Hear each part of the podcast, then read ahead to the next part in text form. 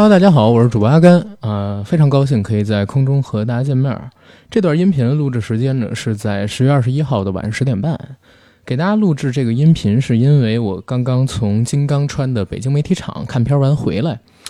想跟大家分享一下关于这部电影的一些看法。为什么会这么着急给大家录呢？实际上还是为了赶这个音频首发。不过我觉得，哪怕是赶音频首发，也得给大家做的有点内容。所以今天我们的节目呢，会分成两个部分。第一个部分是我看过《金刚川》之后的一些感受，包括对片子本身的质量以及它所代表的某种意识形态的一些看法。第二部分呢，是在前段时间我和。嗯，某一位电影工作者，大家可以叫他 AD 钙奶，和 IMAX 公司合作的一个节目。那个节目呢是帮金刚川做了一个预热的展望。其实，在那个展望里边，我们聊了很多关于朝鲜战争的事儿，以及金刚川这个故事的背景，以及有可能魏晨扮演的那个角色的人物原型张振志的故事，以及我们。两个人吧，在看片儿之前，通过朋友们的评价以及我们手头掌握的资料，对这部片子进行的一些预测。因为这些预测有一部分，其实说实话，在看完片儿之后，我发现是不太准的。另外有一些呢，我们对于故事背景的猜测，还有。嗯，具体的内容我认为是准确的。还有关于朝鲜战争的讨论的部分，我们觉得是可以和大家去进行宣传的，或者说可以让大家当做一个背景资料去进行研习的，就把它也贴到了我们这段音频的后半段。所以大家一会儿可以听一下。不过还是以我前半段对于电影的评价为主，后半段呢，大家只需要吸纳我们对这部电影预热过程中所提到的那些历史背景跟人物故事。先说一下阿甘对于这部电影的评价啊。我实打实的说，我给了六分而且这部片子呢，你不能单纯以评分去看，它肯定是值得到电影院里边去看的一部电影。为什么我会这么讲？因为在我看完全片之后，我会认为这部电影的精神意义大于电影本身的意义。为什么会这样告诉大家？这部片子上映的时间呢，原本是十月二十五号，一九五零年的十月二十五号是我们中国人民志愿军跨过鸭绿江打响抗美援朝战争第一枪的一个纪念日。今年十月二十五号，原本定档的是这个片子，后来因为票房的原因，或者说一些其他的原因吧，我也不知道为什么，它提档到了十月二十三号，正好赶到了周五。但是影片的纪念性意义肯定是没变的啊，为了纪念抗美援朝战争胜利七十周年。同时呢，为什么我感觉今年会上映这样一个电影，包括今年三月份立项这个电影？其实也是因为受限于最近的一些时局，受限于最近的一些国际经济形势，还有最近的一些国内外的变化吧。我们制作了这部叫做《金刚川》的电影。这部叫做《金刚川》的电影，毋庸置疑讲的是抗美援朝的故事。而抗美援朝这个题材，其实大家知道，过去三十年的时间里边，其实。国内很少有大制作去触碰这部电影，在二零二零年被制作出来，而且我可以明确的告诉大家，这部一百二十五分钟的电影，从进入到第六十一分钟开始，呈现出了一种非常热血高燃的状态，这种热血高燃的状态一直持续到影片结束。而在影片结束后的第一百二十一分钟，字幕条开始走动开始啊，不但是响起了《英雄儿女》里边英雄赞歌的歌声，还出现了抗美援朝老兵面对镜头的自述。在影片现场，我其实看到有不少人都落泪了，因为这里边出现的英雄以及那个非常有壮烈性意义，或者说代表了牺牲奉献，甚至是无畏精神的结尾。大家可以到电影院里边去感受一下，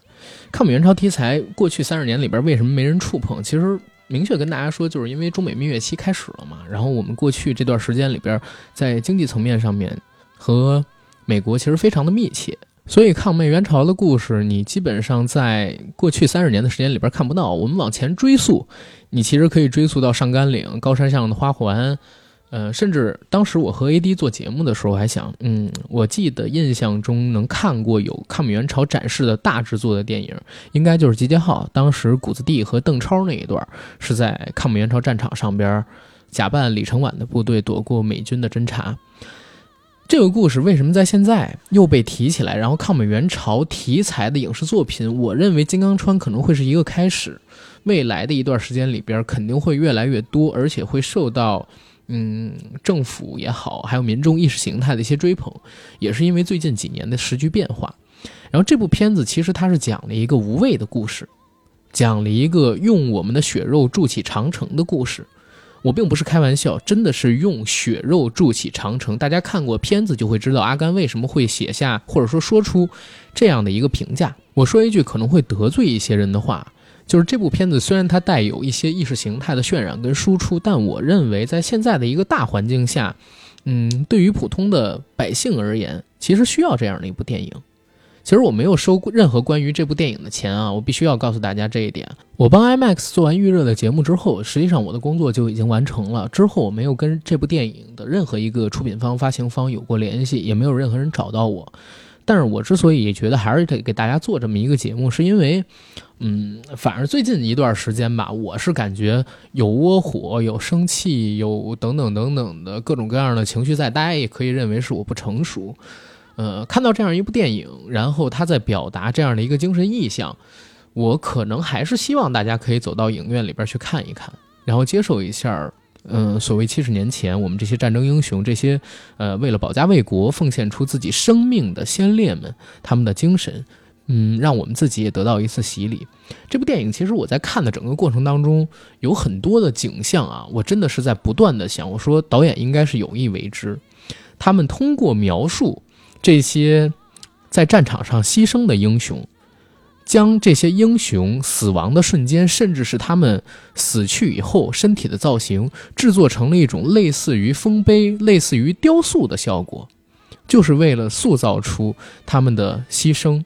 他们的无畏，以及他们所代表的那种中国人团结一致，为了打败外来侵略者、保家卫国、不惜奉献一切的精神力量。这种意象的表达是非常非常强烈的。通过镜头语言的塑造，你在看的时候，嗯，可以感觉到有好几个瞬间看到好几个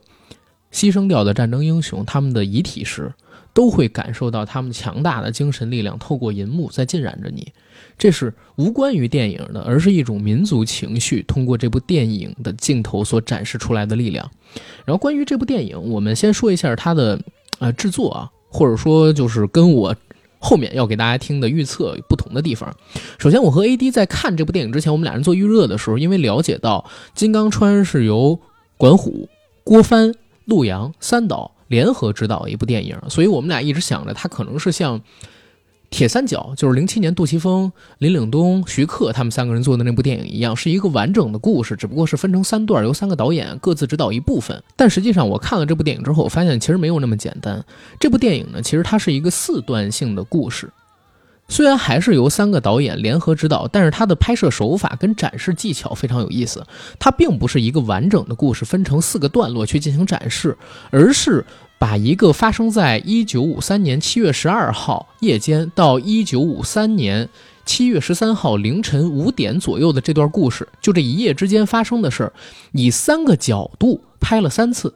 比如说，以炮兵的角度拍了一次，以等待着通过金刚川上架起的木桥冲到金城前线去的士兵陆军的角度拍了一次，甚至还以美军以轰炸者的角度拍了一次。只是角度不同，但其实讲的都是发生在那一夜之间的同一段故事。然后，影片的第四部分其实是一个所谓的收尾部分。这个段落把前面三个角度展示的故事做了一个集合跟收尾，包括最终展示了我们的人民志愿军在通过金刚川奔行过那座以英雄的血肉而筑起的长城的景象。甚至是意象，它有一种非常强烈的精神意象，通过那个段落给渲染出来了。包括像我刚才提到的，它其实展示了很多在前三个段落结尾处啊，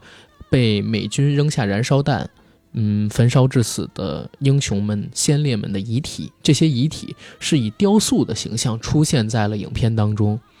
更加渲染起了无畏，甚至是极其崇高的景象跟意念。所以这一点跟我们之前所猜测的电影的表现手法就有很大的不同。另外一个要说的点，其实很多人，包括我和 AD 在做那期预热节目的时候，其实我们都在猜测，因为这部电影是三段式电影，然后有三个导演去联合指导，我俩一直在想，会不会呈现出三个导演各自不同的指导风格？但其实我们在看完整个电影之后，我们发现它的风格是高度统一的。这个风格其实大家可以类比于八佰的风格。包括在电影结束后的主创见面会上边，我们通过主创们的表达也知道，这部电影呢其实是管虎导演他以一个把控者的身份在进行制作的。所以郭帆导演和洛阳导演肯定是出了很大的力，但是这部片子的风格呢，可能更接近于管虎导演他之前制作的电影。其实大家可以同类比去看作一个八百的序章，但是这部片子呢，呃，质量上边我必须得说，它肯定没有八百高。八百当时我记得我打了七分。而且我给八百打的那七分是针对于上映的一百四十八分钟版本，而不是针对于二零一九年当时那个一百六十一分钟的版本。我觉得如果二零一九年那个一百六十一分钟的版本，我可能会打七点五甚至八分呢，对吧？这部片子呢，我只打到了六分。我必须得跟大家说，扣分的地方在哪儿？扣分的地方实际上是在于前半段。这部片子其实我们在嗯做他的背景资料调查的时候，我们是发现。国内呢有不少军区，其实提供了帮助，动员了真正的部队去参与这部电影的拍摄。这部片子它的出品方，其实大家可以看作是以中国电影集团北京电影制片厂，就是中影，它作为主力去进行制作的。其他的陪作公司可能有管虎导演的亲印象，然后还有郭帆导演的郭帆导演电影工作室，以及洛阳导演的工作室，他们几个人。的公司也都参与了这部电影的制作，但主力肯定是中国电影集团。在中影为制作主力、投资主力的这样一个背景下，这部电影在制作的过程当中，其实是有真实的军队参与了电影的制作。我和 AD 在聊预热那期节目的时候，我们俩曾经提到过，在上个世纪的九十年代，当时的中影其实制作，呃，不能叫中影，其实就是八一制片厂，当时他制作了九部有关于战争题材的电影，其中的大决战。呃，大阅兵等等等等的电影都动用了真实的军队，而那九部电影一共动用了超过一共啊，动用了超过百万人次的百万人次，而不是百万人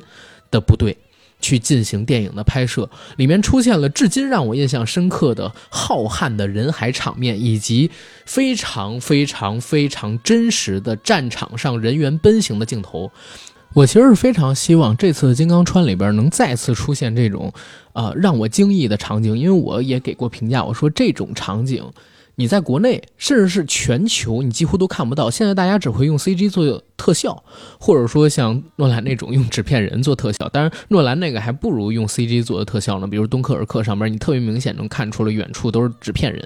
我其实特别希望，就是《金刚川》里能出现那种在大决战、大阅兵那些电影里边出现的人海浩瀚的场景。那对于还原真实战场的意象，对你心灵产生冲击是有非常大影响力的。但是。实际上，《金刚川》这部电影并没有做到这一点，在我看来，甚至有点浪费了，不，也不是说浪费吧，反而是很没有运用好部队的支持。整个电影它一开场是出现在一个嗯高山丛中，高山丛中呢潜伏着一些侦察兵，这些侦察兵在解除了隐蔽命令之后起身向前奔行，大概也就这么几个镜头对他们进行了展示，而我们。两个人，我跟 AD 在聊那期节目的时候，我们两个人所期待的，像嗯，《大阅兵》里，漫山遍野，从山头上向下涌出成千上万的部队，冲锋的号角响起，无数人向前奔行，那种气势汹汹、无往而不利的戾气，在这部电影里边根本就没有出现。实际上。呃，我认为啊，我认为可能军区确实是提供了帮助，但是因为这部电影它是分三地去进行拍摄，因为时间周期很紧嘛，所以分散了人员，而且又因为它是同一段故事拍三遍，其实就涉及到有很多镜头它是属于重复利用的，没有安排太多的这些军队真实的士兵们。去进行军武演练的场景，或者说模拟真实战场的情景，他并没有做太多这方面的调配，这是一个非常遗憾的点，所以我把这个也算作了是扣分项。第二一点呢，是在于前半段的剧情其实有点温吞水，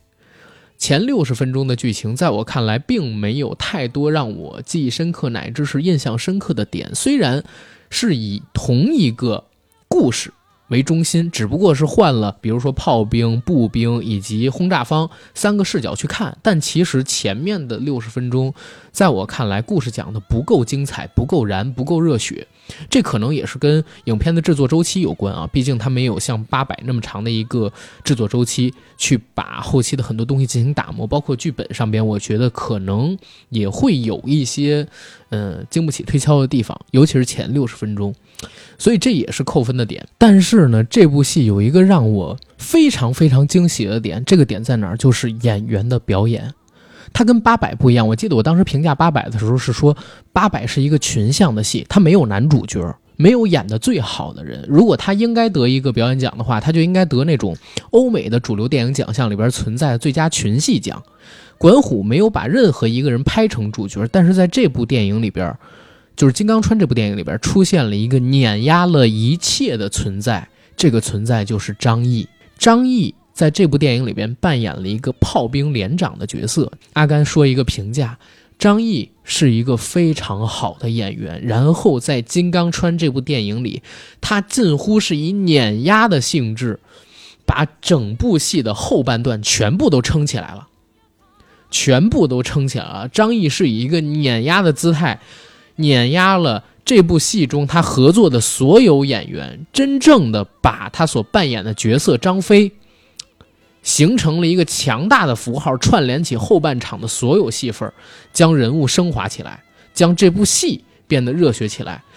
正是因为有了他的表演，所以这部电影在后半场才变得异常精彩。因为整个电影的后半场，他以一个非常戏份吃重的角色。在进行着演绎，进行着情节的串联。张译真的是一个好演员，我也相信，在经过《金刚川》这部电影之后，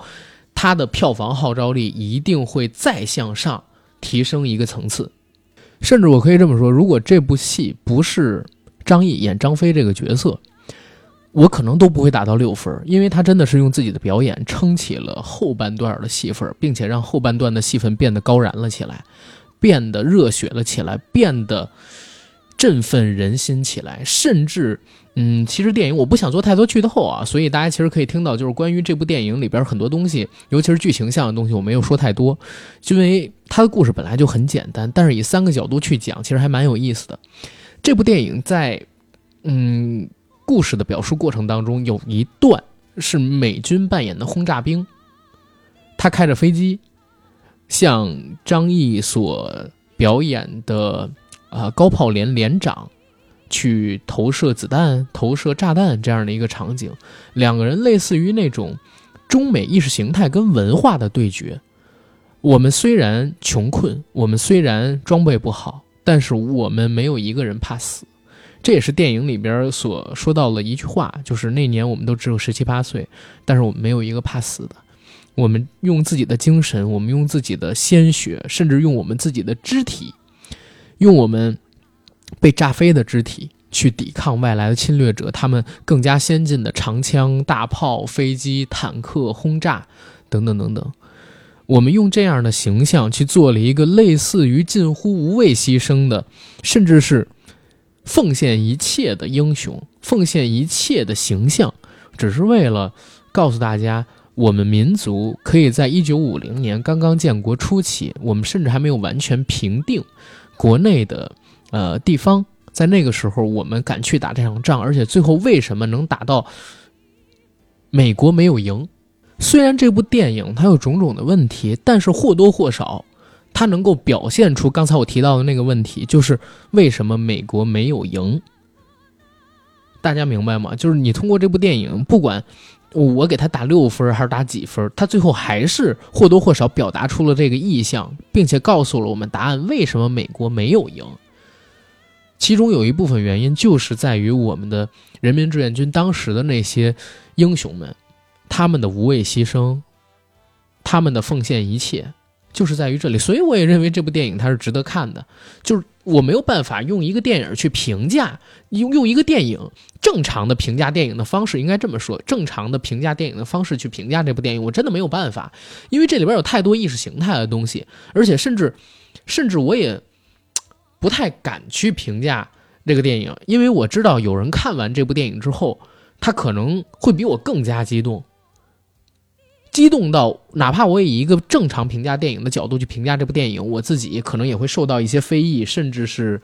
抨击等等等等的东西。不过我觉得这也无所谓了，毕竟我也被这个意识形态的渲染所感动了，所以我也就用一个类似于意识形态渲染的形式去跟大家解释这部电影就好了。然后，我认为其实我对于嗯观后的感受，其实可以说到这儿了。推荐大家到影院里边去看，毕竟。在十一月初之前也没有什么片子和它竞争，而且这部电影本身，我认为也是值得票价的。它动用的投资也好，动用的人力也好，展示的故事也好，还有塑造的战争意象，跟对那些英雄的渲染，对那段历史的描述也好，我觉得都是值得我们走进电影院里边去了解一下的。然后推荐，剩下的部分呢，就是大家去听我跟 AD 之前做的那个节目的展望，然后。跟我们俩节目展望所说的不同的地方，我再跟大家表述一下啊。首先，它并不是一个三段式电影，它是四段式电影。第二，它并不是一个完整的故事，然后分三段去拍，而是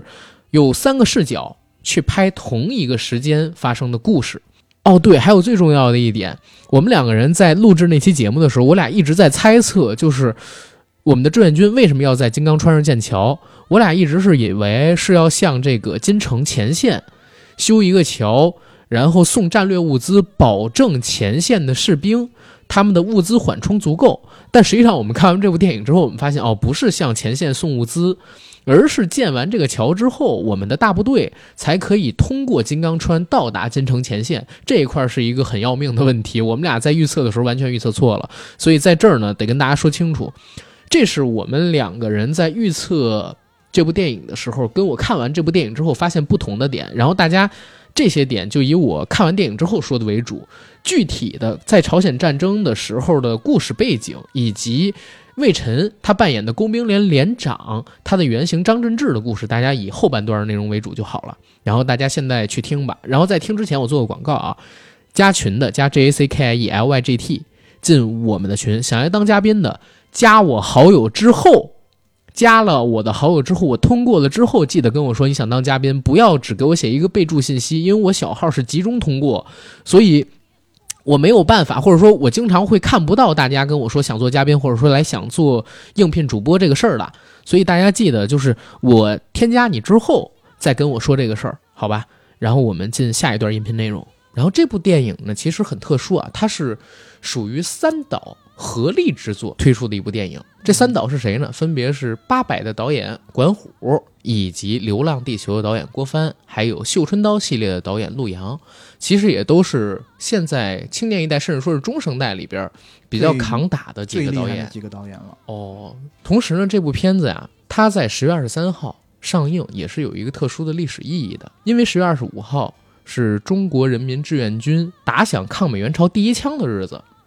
所以他也是为了赶在二十五号这个抗美援朝七十周年纪念日之前去进行献礼，所以定在十月二十三号周五去上映的一部电影。是的，关于这部电影的制作幕后，有太多可以聊的事儿了。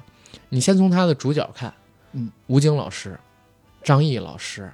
啊，魏晨老师，还有邓超。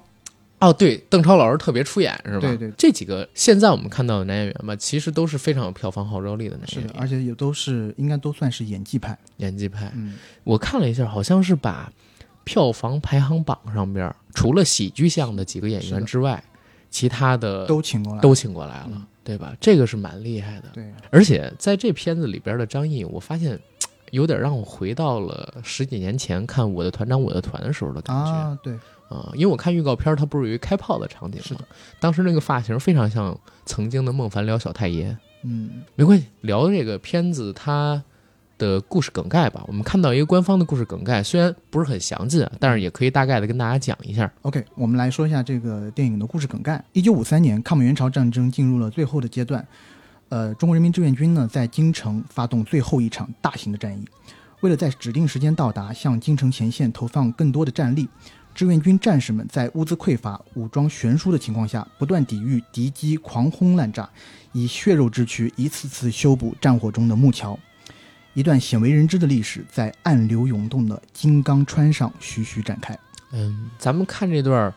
剧情简介啊，如果不按咱们找的资料来看，如果我们只是两个普通的影迷或者说观众看到这么一段剧情简介，你会认为他在讲一个什么样的故事？这个电影？我首先会觉得很可能这是在讲一部跟后勤相关的电影，这和我们之前印象中的战争片、抗美援朝题材的电影有很大的不同。嗯，上甘岭岭、英英雄儿女记住的一些英雄人物呢，比如像戚继光、嗯邱少云、嗯啊，或者是上甘呃英雄儿女中的王成，向我、嗯向我开开炮对吧？这些都是战斗英雄。但是呢，我觉得通过故事梗概来看，哎，这一次好像我们要把镜头转向于之前我们好像没有太多关注到的一群人。嗯，那这群人呢，对于这个这场战争，或者对于每一场战争，其实都非常的重要。嗯，因为我们中国有句古话讲“兵马未动，粮草先先行行”，对吧？我在看预告片的时候就发现这片子里边出现了战壕工兵，然后还有补给后勤军这是两个部门，而且好像是挺大篇幅在展现他们。是的，是的，是的。我们知道抗美援朝战争在我们当时国内还比较算一穷二白的情况下，对，其实是非常难打的一场战争，是，是一个怎么说呢？当时贫穷落后的中国直面。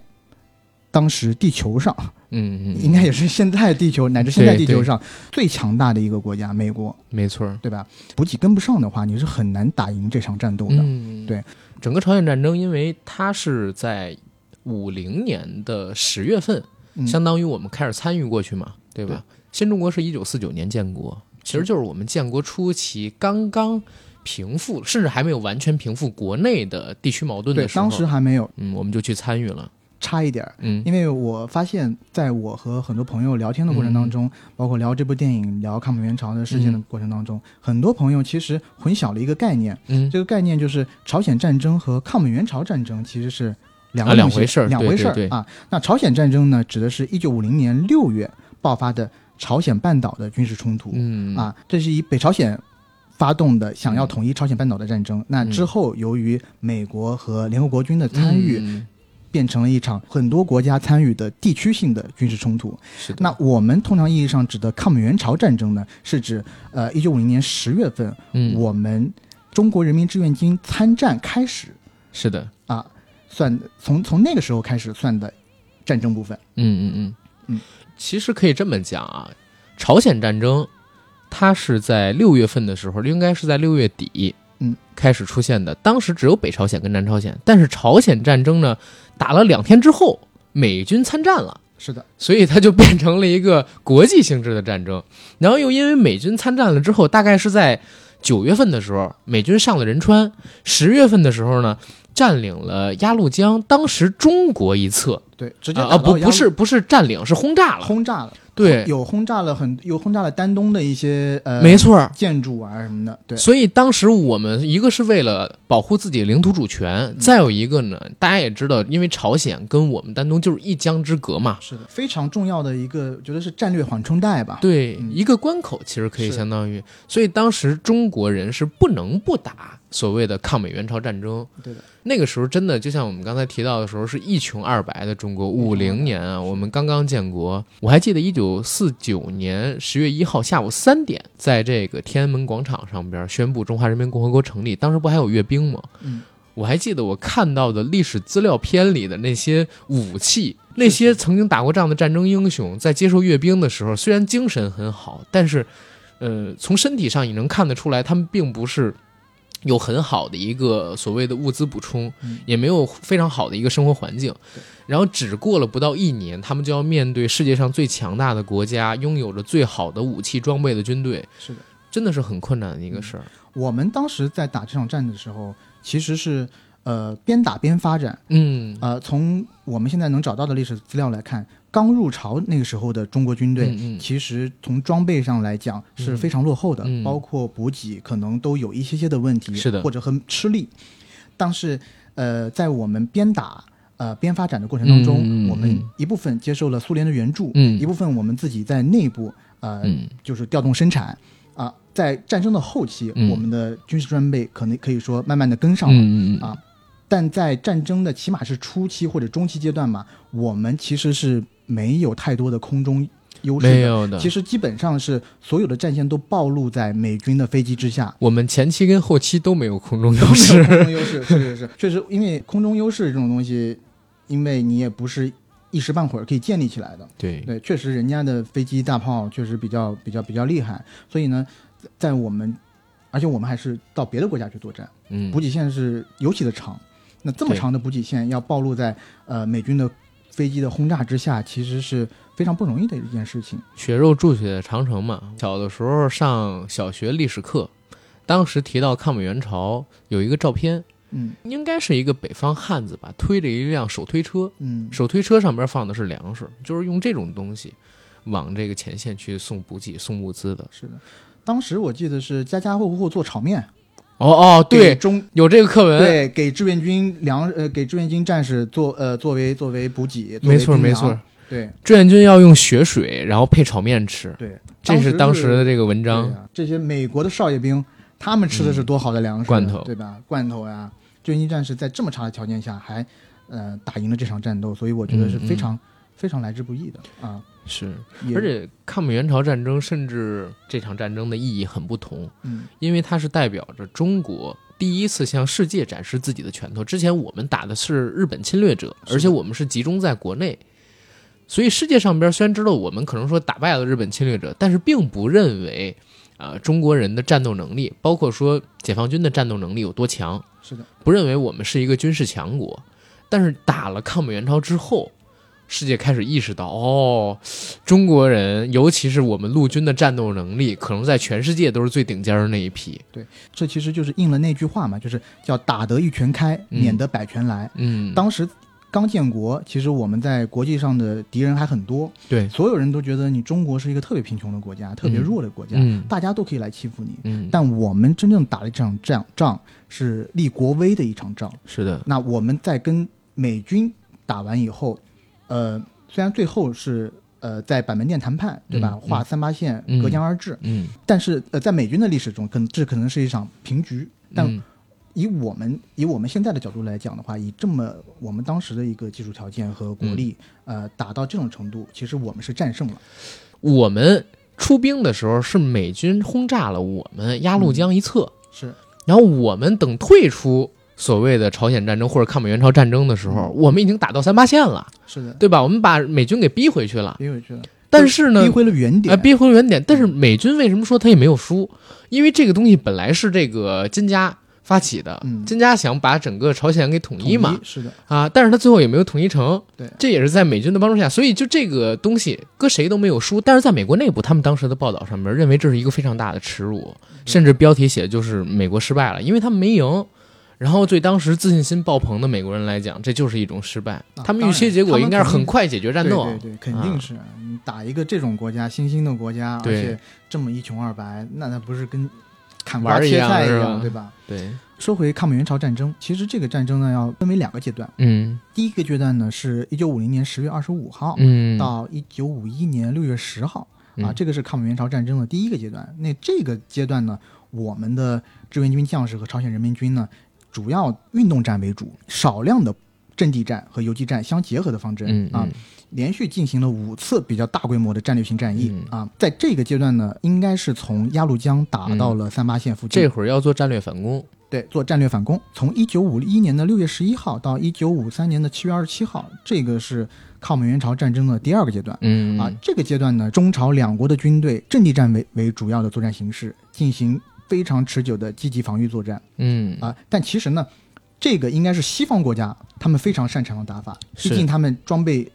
精良，补给呢也更好嗯啊。但我们就是在这么长的时间内坚持下来了，是所以这个是非常不容易的。《金刚川》这部电影嗯其实就是在第二个阶段，其实是抗美援朝战争嗯后半季后半节的甚至是最后一场大型战役之前。对发生的事情。嗯，因为刚才这个 AD 讲的非常对啊，就是抗美援朝它分成两个阶段，第一个阶段是我们志愿军过去，先帮着北朝的人民，然后打回到三八线，回对吧？战略反攻，对，集中到三八线附近。同时，南朝那方李承晚又集结了大量的部队在那儿对峙的，相当于两方对峙了超过百万的部队，对峙了大概两年一个月。这两年一个月的时间里边，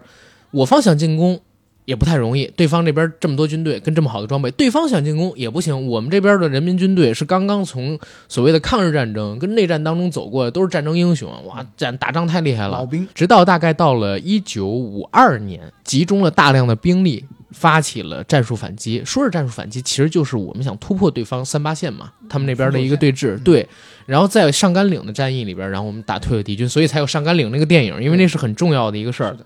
我们杀伤了大量的敌军。后来到了五三年左右的时候的时候有，个夏季反击战役，没错，嗯这也是抗美援朝整个战争里边我们进行的最后一场大型战役，而且是大捷是的，啊。因为这个有一个小小的背景，就是在嗯上甘岭战役结束之后啊，嗯那个美国其实他放弃了原本要帮助南韩攻占北北朝鲜的计划，就嗯其实他已经想要摆脱朝鲜战争这个泥潭了。嗯，他美国方面其实已经答应了中国，就是我国早先提出的一些停战的要求，嗯。但是当时这个南韩总统李承晚嗯。他并不想停战，他觉得我自己还能赢得战争的胜利，嗯，所以他呃不但宣布南韩退出停战谈判，而且在六月十七号晚上呢，还强行扣留了四个战俘营的朝鲜人民军战俘、嗯。几万人，编入了南朝鲜军队，有意制造了这种破坏战俘遣返的协议的事件，嗯。想要继续打这场仗。那我们在当时呢，就是当然了，要毛主席啊、呃周周总理制定了这个作战计划，觉得那你南韩要打，那我们就让再让你得一次教训。啊嗯嗯因为有这个小背景，我们才决定要发起最后一场战役，嗯，就是金城战役。是的，嗯，我们在发起金城战役，刚才不是说是大捷吗？对，在这场战役当中，其实我们是直接歼灭了李承晚的部队，包括部分美军，一共有五点三万人。同时，我们把整个战线又向前推进了很长一段距离，最终导致在七月份的时候，中美朝。然后达成了完整的一个停战的协议，在板门店签署了这个停战协议，最后达成了我们现在看到的朝鲜半岛的一个政治局势，然后一直到今天。所以本身像我们刚才说的，呃，抗美援朝战争本身对中国有一个特别大的意义，是在于哪儿？我们第一次向世界上展示了自己的拳头，而且除了展示我们正面的力量之外，因为全国在当时已经完成统一了嘛，对吧？嗯？是的，再在这种外部战争的压迫下，发展的积极性被调动起来了。从五零年我们参与抗美援朝战争，一直到这场战争结束的这几年的时间里边，中国内部的经济发展非常之迅速，甚至可以称作是经济奇迹。当时其实新中国在几个方向都受到了这个威胁。嗯呃，其实，在朝鲜、台海乃至越南三个方向都受到了这个威胁。是，那朝鲜内战爆发以后呢，美国除了出兵朝鲜，呃，在台湾海峡附近也派出了舰队，嗯，然后同时呢，在越南呢，他也大力的援助侵越的法军。是的，啊，那中共中央当时为什么要做出就是援朝这个决定呢？其实从几个方面呃来判断的。嗯第一个呢，就是自身的发展呢是有制约的。为什么呢？嗯因为如果你从你要去支援越南，你参加越南战场的话，嗯那这样补给线呃也未必短，对吧？就是说离当时的重工业中心，因为当时的重工中重工业中心还是在东北嘛，，对，在东北，补给线可能更长，而且呢离苏联老大哥远，你嗯得不到苏联的援助。台海这方面呢，因为我们当时其实海军、空军都是嗯非常弱的，呃，所以其实也达不到这样一个一个打这场仗的，呃，也也没有办法打这个打这个仗，所以朝鲜就是我们的唯一一个选项，也是是非常正常正确的一个选选项，因为我们依托于东北的重工业啊、嗯然后离东北近，那连离苏联老大哥也近，嗯其实我们嗯也可以得到苏联的帮助。是的啊。因为说一个最简单的问题，就是中新中国大家都知道为什么东北叫做共和国长子，嗯是因为当时满洲国在这儿。满洲国是在没没有没有问题的，就是上个世纪初期的话，满洲国是亚有完整重工业的，甚至它重工业的水平可以排到全亚洲第二。所以当时我们打赢了所谓抗日战争之后，收复的这部分的土地，我们是直接接收了很多当时日战时期所留下来的工厂，包括说工业基地以及他们的制造机器。举一个特别简单的例子，长春电影制片厂，我有一个朋友以前是长片呃长春电影制片厂的员工，然后他跟我讲说，他们老的那个长春电影制片厂有一个大厅，你进去之后发现地板上边啊画了一条黑龙，你知道吗？用、用瓷砖贴出的黑龙，我去看过，没有注意到啊。他们老厂。然后说这个黑龙代表什么？好像是日战时期，他们这个长春电影制片厂好像用的就是当时日战时期留下来的一个地方。啊，然后这个地方呢是日本的黑龙会还是哪儿？当时啊资助、资助当时的参战部队，然后制造的这么一个 造的这么一个地方。然后后来我们接收回来之后，就把它转做电影制片厂的一个场地去进行使用。所以实际上就是东北整个的工业是超过我们当时全中国所有其他地区不止一个世代的，因为我们直接是。呃，接收了当时日战时期他们发展的那部分东西嘛。当时日本真的是有点把东北当成他们自己的，就当成他们自己的国家的一部分去发展这样的意思，啊，所以东北对我们的战略意义很大。但是你不得不说啊，就是这场战斗我们打下来，嗯，其实说实话是付出很大代价的。整个抗美援朝战役当中，我们志愿军死伤人数是超过六位数的。甚至说毛主席的儿子毛岸英，然后也牺牲在了朝鲜战场上边，这是一个怎么讲？其实也是很惨烈的一个战争吧，对吧？我们今天要聊的这部电影《金刚川》，其实就是在整个抗美援朝战争史上边最后一场战役，最后一场大型战役吧——金城战役。他在发动之前，嗯，应该是做后勤补给的这么一个故事。但是我看到预告片的时候，我就在想，他们做的有战壕工兵，有后勤补给部队。其实讲的应该就是在给最后一场大型战役前的部队动员支持做物资补充，但是受到敌方阻击，不断的向前进行突围，争取给前线的战士们把补给送到，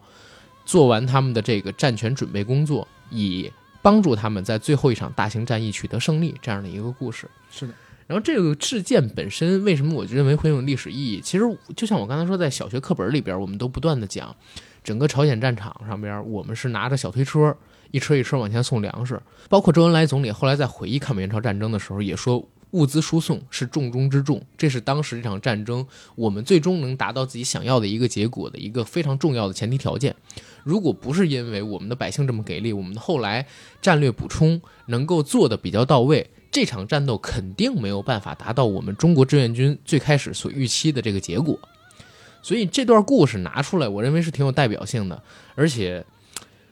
我看预告片里边其实有非常多的正面战场的战斗细节，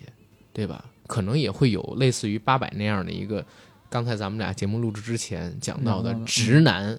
嗨起来、热血沸腾起来的那种感觉。是，就从预告片的第一个镜头，我看了就觉得特别嗨。因为在第一个镜头一开始，你看到的是一片山头，啊，一个人影都没有，然后一片孤零零的茶树或者什么绿色的植物，对，然后一声令下，突然从这一片茶树林里面钻出了几百号人，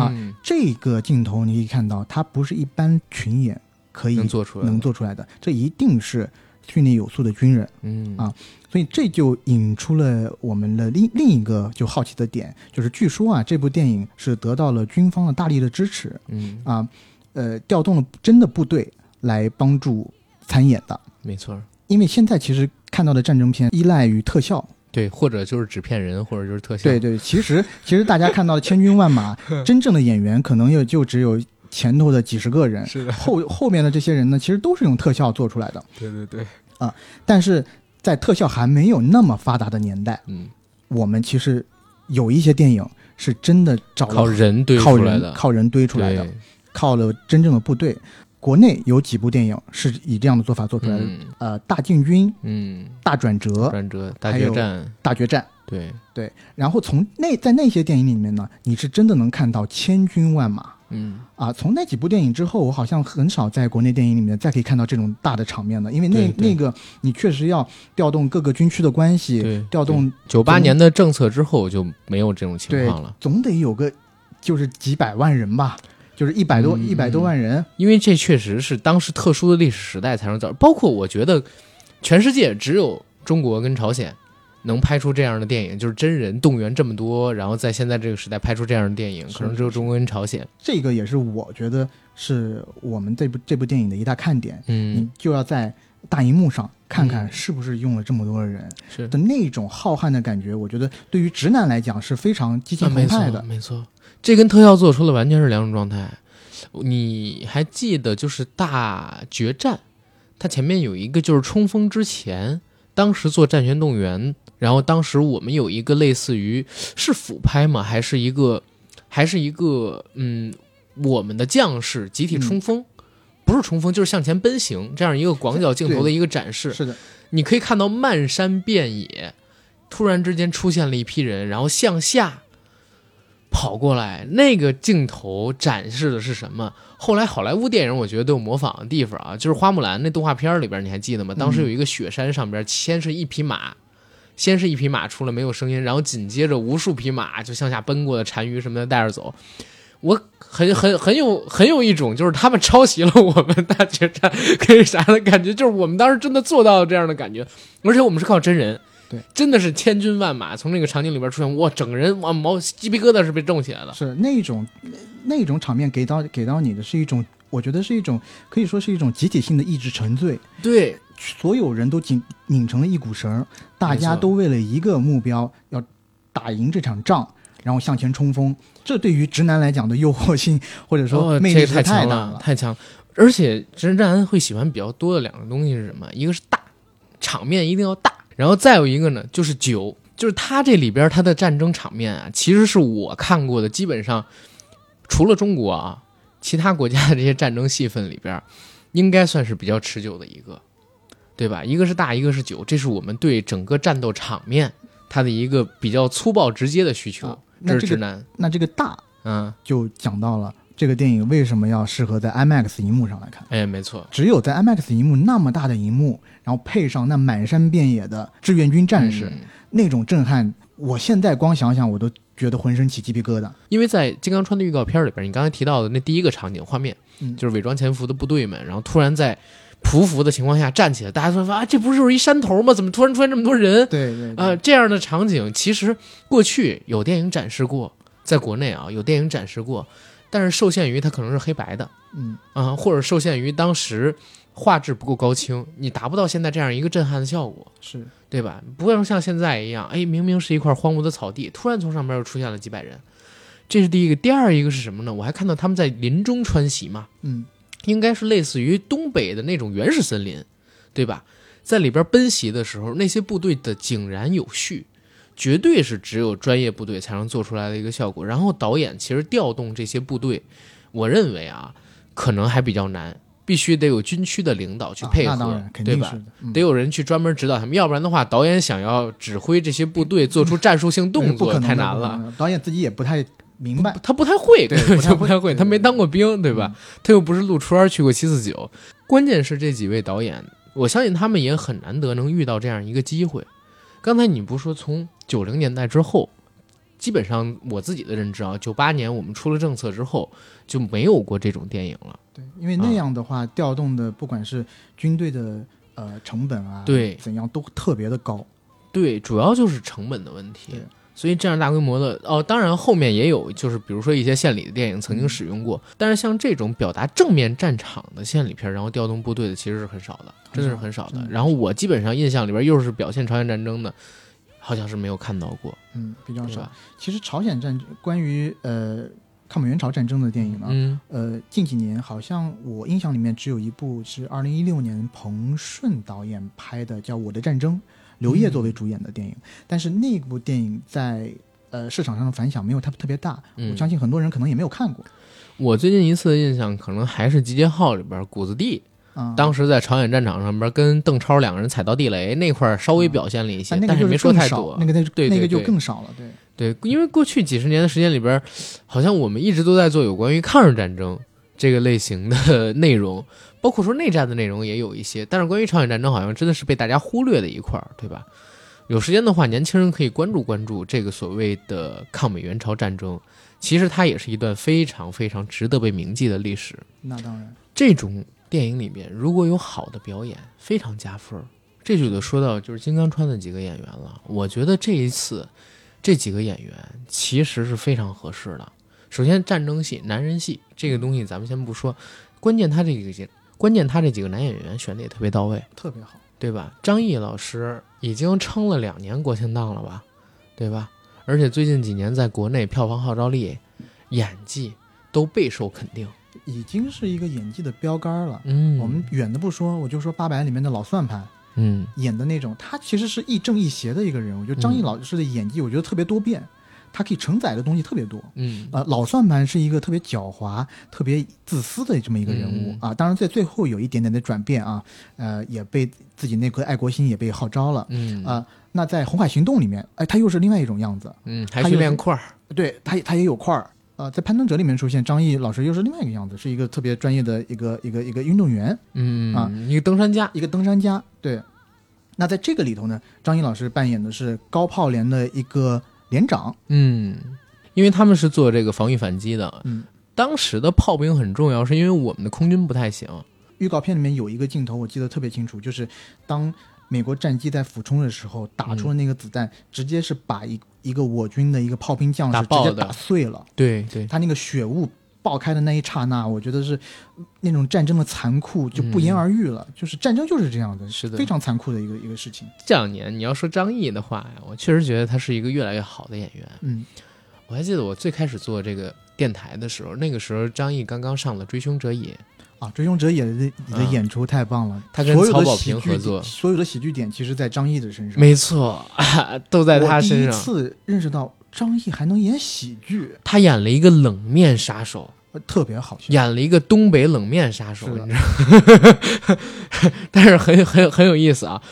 后面这几年的时间里边，他也有两部戏，就是让我印象比较深的，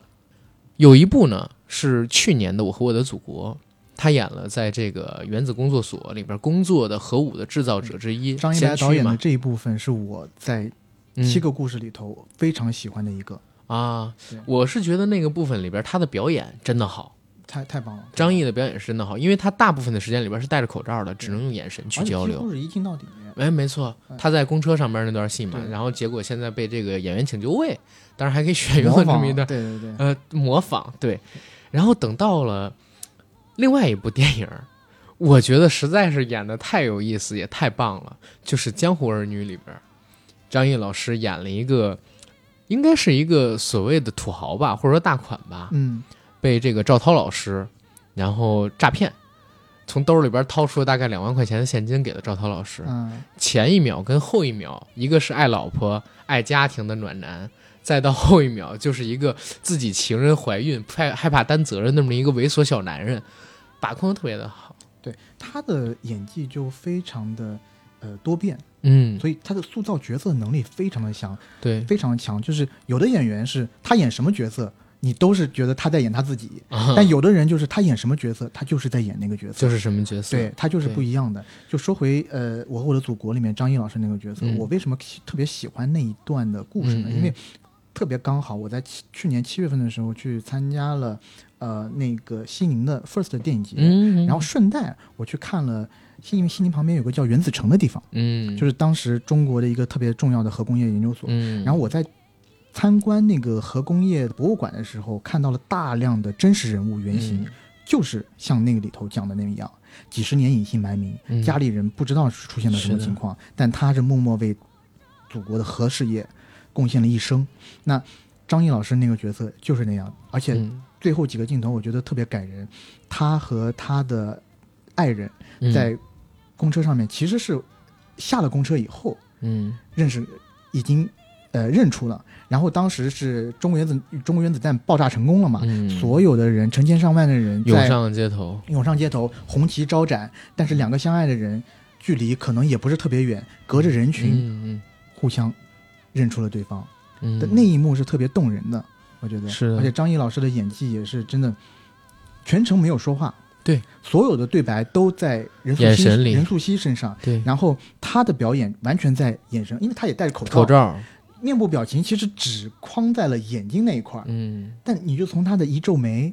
啊，一一抬头，包括最开始看到任素汐时候的震惊，对的，你完完全全的可以感受到。就他那种情感的传达，我觉得是演技可以说是相当的炉火纯青了，嗯，然后也很高级，演的方法演的很高级。然后再说吴京老师，中国电影不是谁都能叫大哥的，嗯，就是现在你有没有发现，很多人叫吴京是吴京大哥，在圈里，就是我发现叫大哥这俩字儿啊，特别跟老师啊、导演啊什么的词儿不一样。比如人家都凯歌导演，然后那个什么老师，这个吴京大哥叫大哥这俩字儿，好像代表着他是也在宣扬民族情绪跟中国人的精神一样的这样一个形象。同时，我也觉得是圈内人的一个共识吧。然后觉得，呃，金哥真的可以称得上这么一个称号。是吴京老师应该是最近这几年，或者说过去这几年的时间里边，就是国内票房号召力最强的男演员之一了。从《战狼二》以后啊嗯，，几乎就是国内票房的扛把子。对，对，《战狼二》现在也是国内票房的冠军。没错，对，而且他呃，金哥现在也是呃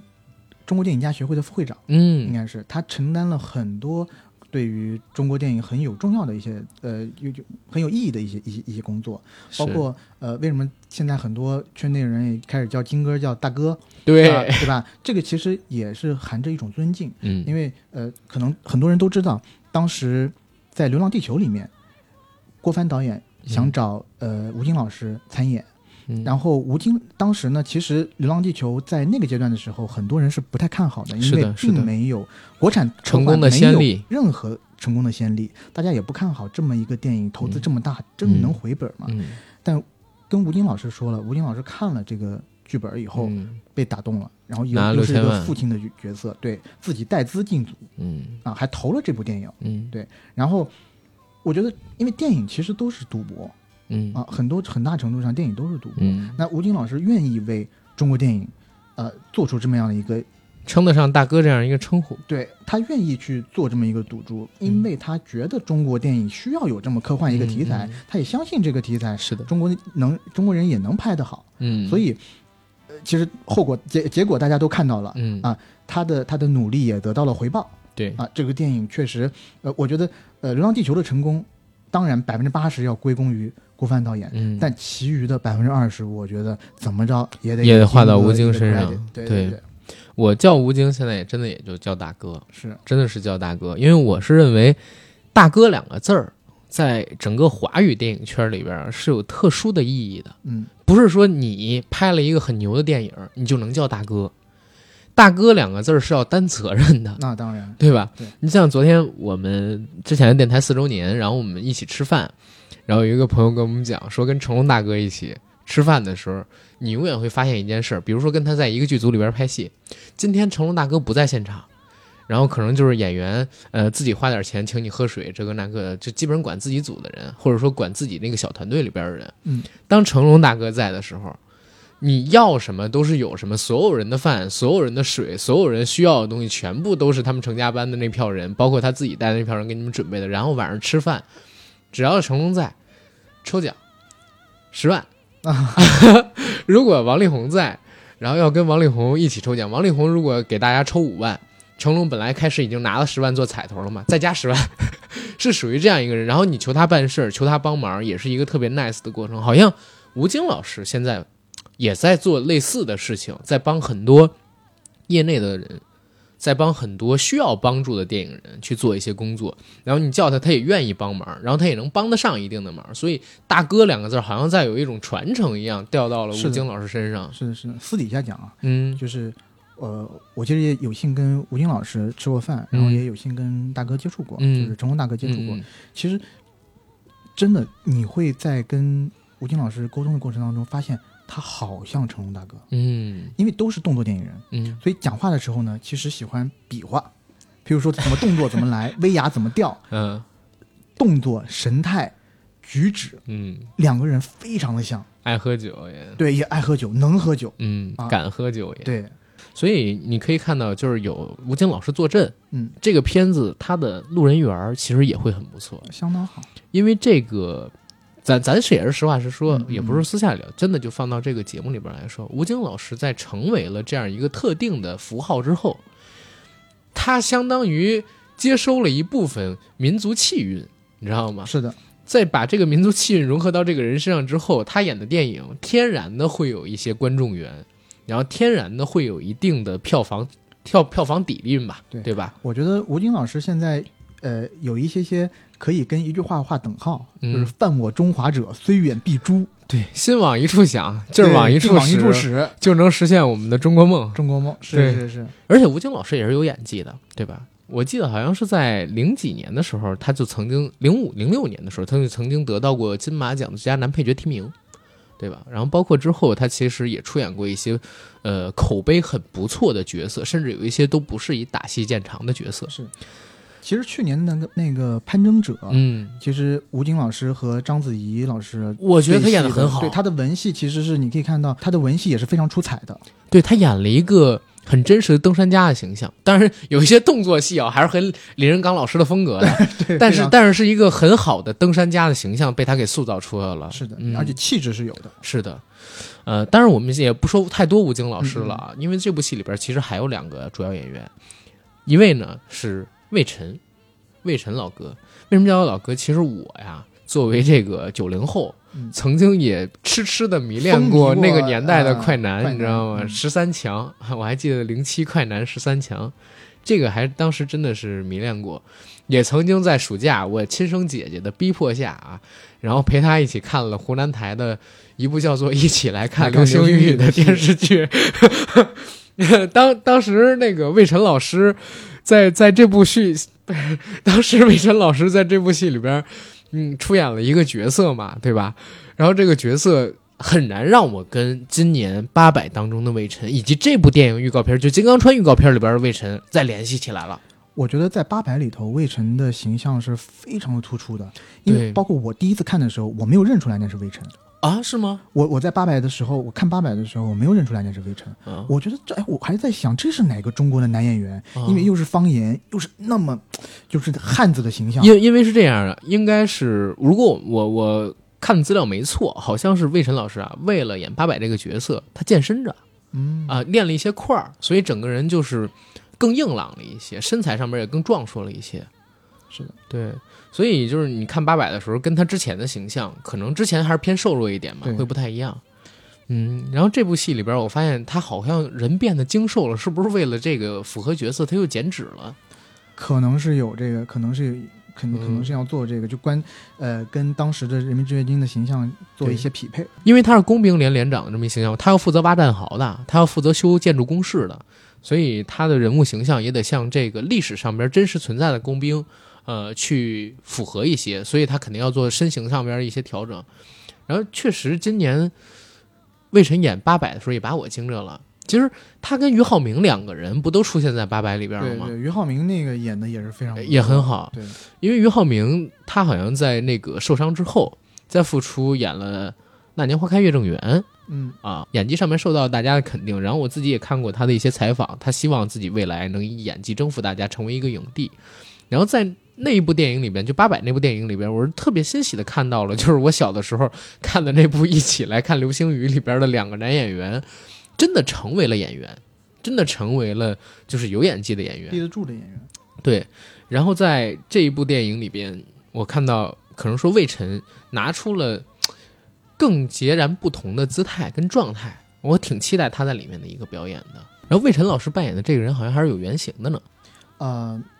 魏晨老师扮演的角色是不是有历史原型，我不能太确定。嗯，但是魏晨老师所代表的这个工兵团体的群体嗯和整个金刚川战役的事件嗯嗯啊，这个是有历史原型的。哦，你跟大家可以讲讲。要提金刚川啊，我们先得说一下金刚山。嗯啊这个金刚山呢，是位于朝鲜和韩国交界处啊的一座大山，大部分山峰呢位于朝鲜境内，素有“朝鲜第一山”之称。金刚川就是金刚山附近，也是京城前线附近的一条河流。嗯它的地理位置呢非常重要，最宽处有六十米，如果不接住桥梁的话，是根本无法通过的。那么我们这个故事的原型呢，叫做张振志，嗯他是当时志愿军工兵第十团第三连的连长。嗯他所代表的工程部队呢，在京城战役乃至整个抗美援朝战争中都发挥了最重要的作用。嗯刚刚说到了金刚川这条河流必须得架桥，所以在一九五三年夏季京城反击战打响之后，敌人持续对金刚川附近进行毁灭性的轰炸。嗯那当时呢，张张振志带领三连奉命在盐里渡口架起一座载重桥，对，保证它畅通无阻。据当时张振志回忆啊，当三连港到金刚川的时候，嗯距离上级要求通车的日子只有八天了。那么在五月二十号下午，张振志带着大家查看地形，金刚川上原先的大桥和一座人行便桥早就被炸得就不见踪影了。为了破坏桥梁，美军飞机不仅昼夜不停地轰炸金刚川上建设好和建设中的桥梁，嗯甚至为了增加志愿军获得材料的难度，嗯他连金刚川沿岸的树林都遭到了大规模的轰炸。嗯嗯，这就能和预告片对应起来。你看预告片里边呢，为什么会出现炮兵？就是为了掩护工兵，让他们去修桥，他们要用炮兵去抵御天上轰炸的飞机。是的，而且预告片里边呢，他们也在树林当中穿行，就是为了赶到金刚川。因为金刚川，我看这个资料里边，它写是宽六十米，对，最宽处有六十米，对，最宽处有六十米。眼里渡口的话，没有六十米那么宽，但是也超过数十米。是的，所以他们想在这上面架桥的话，其实是很难的。当时工兵做的一个方法是什么呢？就是修复，他们是修复所谓的载重桥，把之前被炸毁的桥进行修复，但是修复了不止一次，修复了七次。对，前边几次就每一次刚被修复又被炸掉。炸刚被修复又被炸掉，然后在这一块路上，我们其实死去了非常多的志愿军兄弟们，对吧？所以金刚川这个故事拿出来讲，我觉得也是很有代表意义的这么一个事儿。呃，那么就就说到这个修了炸，炸了修，嗯啊张振志带领的战士们呢，先后七次在这个金刚川上修复了这个桥。然后据史料记载，这个桥其实是长三十七米。嗯，那么后据后来的统计，为了炸毁这座桥，敌军共投放炸弹一千枚左右，炮弹共两千五百枚。哟，对，这个就比较恐怖了，一千枚的炸弹扔在这么一个长达三十七米的河面上面，对的，其实我们那付出的一个伤亡更大。但是金刚川也是一个兵家必争之地，因为我们毕竟要往金城那边去送所谓的战略物资嘛。是的，要不然前线的战士没有粮草，前线的战士没有子弹、没有弹药、没有吗啡之类的这个救援物资，这些医疗物资，战争是打不了的。除了战略物资，连人员也要从这儿走。对，所以你看这部电影里边，他出现的这些群体，出现的这些群体，比如说魏晨的工兵、张译、吴京他们扮演的炮兵，然后李九霄他们的步兵，其实都是打配合战的这么一个存在。同时呢，又是三个导演来指导这一部戏。从我们现在，因为我们毕竟还没看过片，嗯虽然有周围有一些朋友已经看过了啊，嗯但我们还没有看过。呃，从现在仅有得到的一些资料来看，呃，应该是这样的，就是三个导演同时间拍摄三个场景，拍摄通过三三个视角来讲述同同一件事儿事是对啊。其实刚才想问就是这个，就是三个导演，然后同时呢带领一队人马在进行拍摄，那他们很有可能就是针对同一个事件，然后利用不同人物的视角去展现这个事件发生当时不同人物的状态，对吧？那金刚川整体的这么一个修桥建桥的过程，其实已经展示的很惊险刺激了。从炮兵、从步兵、从工兵不同的角度去进行讲解，我觉得这也是一个电影艺术，甚至说电影叙事手法上边的一个挺有意思的点。相类似的电影有很多的经典，呃，以国外的我们现在耳熟能详的居多啊、嗯第一个呢，我能想到的可能要算到黑泽明的《罗生门》，他是讲对吧？这个这个我们我就不赘述了，大家可能都都清楚，从各个角度来讲同一个事情，最后拼凑出了一个真相。但是跟现在我们看到这个金刚川好像很很，呃，很不难难关掉在一起啊！这个，对对对，但也呃还有一部电影呢，我自己个人非常喜欢，嗯叫《刺杀据点》。嗯啊，它讲的是呃，美国总统到了另外一个国家被嗯呃一个杀手所进行刺杀，他同时从美国总统的视角、呃记者的视角，包括这个杀手的视角，最呃就是不断的重复这嗯同样一个事情，嗯嗯嗯最后拼给大家拼凑出了整个嗯事件嗯的一个全貌。嗯啊那另外一个比较更极端一点的例子呢，可能是克林特·伊斯特伍德导演。嗯，导演的那两部硫磺岛作品就是家书硫磺岛家书》和《父辈的旗帜》，嗯，他这部电影拍摄的也很有意思，意思他是同一个导演，嗯。啊、然后同时拍摄，两方从不同的视角，分别是呃太平洋战场上的美军视角，嗯嗯嗯。他就是呃怎么说呢？他同时拍摄一场战役，对，但是从但是他是战争双方视角。战争双方对，然后剪成了两部电影，没错《复，比的旗帜》是从美太平洋上美军视角，嗯。然后呃硫磺岛家书是从日军视角。嗯。啊，也都是非常经典的作品。那我们现在的这个呃金刚川呢，是三个导演，嗯。三重视角，所以也是非常期待，想要看看到底在呃电影里面是怎样呈现的这种。哎，但是我觉得这个拍摄难度其实很大，你知道，如果是一个导演的话，那其实因为是这样，虽然是不同视角，但是在部分场景以及部分镜头的情况下是要有堆叠使用的有一。些堆叠和交叉。，对，必须要有堆叠使用的。那如果是堆叠使用的话，三个导演，而且又是同步拍摄，他们如何做到相同素材的堆叠，然后能把它融在同一个场景下，把不同人物，这个其实是有点难度的，你知道吗？这个我觉得难度应该相当大，结合到、嗯呃我们这部片子制作过程当中，嗯我们可以说是时间紧、任务重。比如陆阳拍工兵戏份，我自己认为啊，管虎应该是拍的炮兵戏份吧，我我看起来也是，因为、嗯呃在预告片里面展现最多的是炮兵的环节，嗯而且怎么说呢？整体预告片的风格我觉得非常的管虎。管虎，对，嗯从最开始是一个画外音的一个内心独白。嗯啊，尤其那句那句独白我印象特别深，叫呃那年我们都十七八岁，嗯，但是没有一个怕死的。嗯啊，这个就八百，这个非常八百，而且又讲出了那种怎么说呢？呃，咱们中国人民志愿军的骨气。嗯和，那个好像是张译特地扮的老年音说的内心独白吧，我听着有点声音有点像像呃对，有点像，有点像可能，是，然后包括到后面有一个镜头也非常的管虎，就是在树林里面一匹白马跑过啊。啊我们知道管虎对电管虎导演的作品，每一部作品里面都有一个关于动物的一个一个隐喻，一牛啊，个符号孔，雀呀，牛、孔雀、呃，牛、鸵鸟、对，呃，对，鸵鸵鸟，鸵鸟，鸵鸟，还有嗯，马。然后这部电影也是一匹白马，不知道啊，不知道是不是这这呃，但起码从预告片里面看到是很有呃管虎风格的一个，对，有点，甚至有点像八佰他的姊妹篇，嗯，你有没有感觉真的有点像八佰的姊妹篇？一个是我们打日军侵略者，那匹马从上海跑到了，哎，这是一个战争意象，这个意象代表的是中国人的精神嘛？这个嗯精神从上海我们抗战时期一直延续到了抗美援朝时期，这个也可以理解得通，对对吧？也可以理解得通。而且我觉得就是管虎的技术特别好，就是我们不说其他，就是他的导演技法特别好，嗯就是纯技术层面上面，尤其是拍这种战争戏，你知道吧？如果你技术做得好的话，是很厉害的。对其实三个导演真正你要说拍这种大规模的、嗯大场景的嗯战争戏份，也只有八呃，也只有管虎之前做过。有经验，也有有能力，像郭帆导演，其实呃，他的电影在《流浪地球》里面场景也很大，嗯。但它的总体的人数啊，嗯方面他那是 CGI 堆叠，对，也是嗯 CGI 堆叠。而陆阳导演的《绣春刀》嗯。之前也是，其实还是小场景的叙事嗯。啊、大部分还是小场景的叙事。对所以我我在想，可能说陆阳导演的话，他如果去做这个戏啊，嗯，他可能集中在的是压力最大的那部分人群。我我现在纯粹的猜测啊，猜测，嗯，我在想他可能能是在做魏晨那一部分。为什么？因为魏晨那一部分他是工兵，嗯工兵需要战斗的场景并没有那么多，但是他们受到的压力其实是己方里最大的，嗯因为他们要不断在敌方的炮火下去抢修工事。嗯所以他做战前动员，包括他内心的纠结，其实应该是这几个角色里边最重的一个，嗯承担的压力也好，或者说为自己的下属同袍，然后去嗯怎么样去担的心，都是最多的。如果我们猜测的角色功能 啊，啊，跟这个戏份是一样的话，因为我看他是工兵连长嘛，肯定是要修这个桥的主力部队。嗯，是。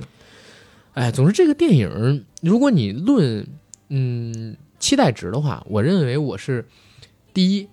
我很期待可以看到大规模的战争场面，尤其是这种真实部队参与所出演的战争场面，这是第一。第二一个期待就是，我其实现在通过《八佰》这个电影啊，我真的对管虎在战争场面上面的表现，哎呦，很期待。嗯如果《金刚川》里边他也能奉献出类似的那种正面战场的细节，那种壮烈的战斗的场景，嗯，其实也是满足我一个观影需求、刺激、视觉刺激跟感官刺激上边的一个享受。然后再有一个，其实我还是想，嗯，看看魏晨那一段的戏，就是嗯他是如何在呃重兵轰炸下，他是如何在空军的连番轰炸下修建起这么一个不可能的任务，这是中国的不可能任务的小组，是吧？然后这部片子我们看预告片知道，它有大量的战场上面正面描写的戏份啊，包括你在预告片里边看到我们刚才提到的一些既残酷又富有美感的镜头，而且这些镜头它并不是一味的在宣扬战争到底有多么暴力，也不是试图让这些暴力引起你心里边一些感官刺激，让你嗨，而是希望告诉你，就是这场战斗我们在打的时候，我们牺牲了多少我们的同胞。对吧？然后我们打得有多惨烈，但是这场战争不得不打，是因为我们要维护国家的主权利益。这是一种不进则退，退之则受伤，受伤甚至会死这样的一个无可奈何下的选择，告诉你，它其实还是一部反战类型的电影，对对吧？当然，所以我觉得所有的战争片，它的内核肯定它都是反战的。哎，没错，对。所以最后归根结底是说什么呢？这种类型的电影特别适合在 IMAX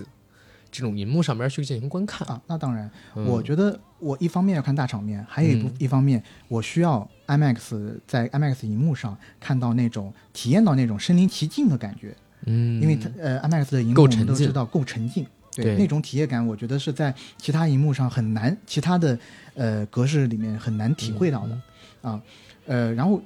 因为我也是怎么说，也是电影工作者吧，嗯所以我其实还有除了这些大场面啊，除了这些故事啊，我真的是想看看现在中国的电影工业水准已经到了一样一个什么样的程度。嗯因为我们从现在知道的消息来看，其实这部电影呢，时间紧任务重，刚才也说了，嗯它是三月立项，三月立项，八月份开拍，嗯十月份上映。嗯这个其实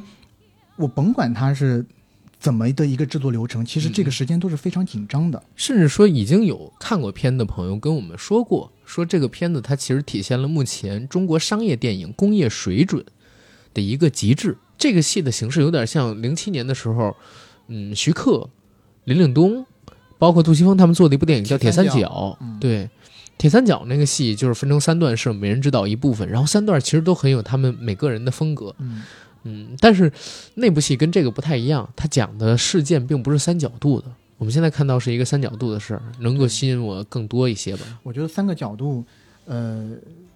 它三个角度分别应该是我现在揣测啊，嗯，应该是首先是张译和吴京为代表的炮炮兵团队，嗯，他们怎么去阻击美军的飞机，嗯怎么不让怎么保护这些地上的工兵啊、步兵团体，嗯。然后还有一部分就是魏晨所扮演的工兵团队，嗯。怎么在这种艰巨的